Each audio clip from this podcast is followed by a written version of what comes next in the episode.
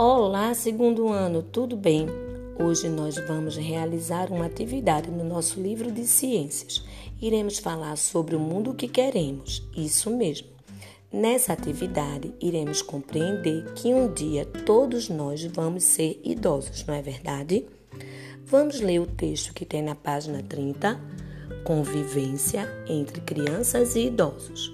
Você já foi um bebê, hoje é criança, logo será um adulto. Um dia também vai ser idoso.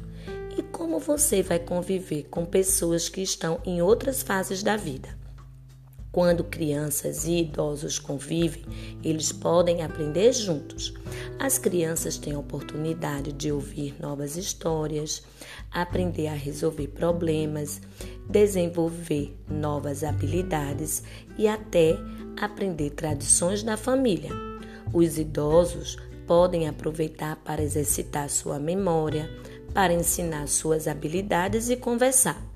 Mesmo estando em momentos diferentes da vida, crianças e idosos podem se divertir bastante juntos. Ainda na página 30, vamos compreender a leitura. No primeiro quesito, atualmente você é uma ou um bebê, criança ou adulto. Marca com um X.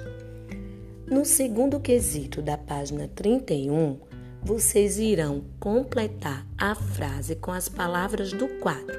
As palavras são crianças, histórias, memória, idosos. E aí você irá completar a frase que está no seu livro.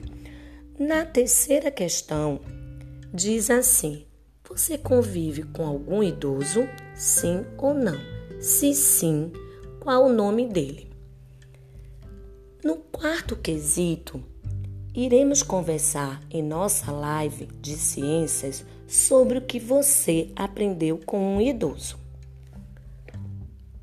No quinto quesito, ele pede para que você crie uma atividade para fazer junto com o idoso.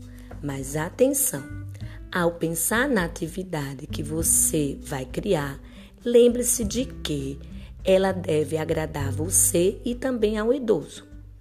Tente pensar a partir do ponto de vista dele.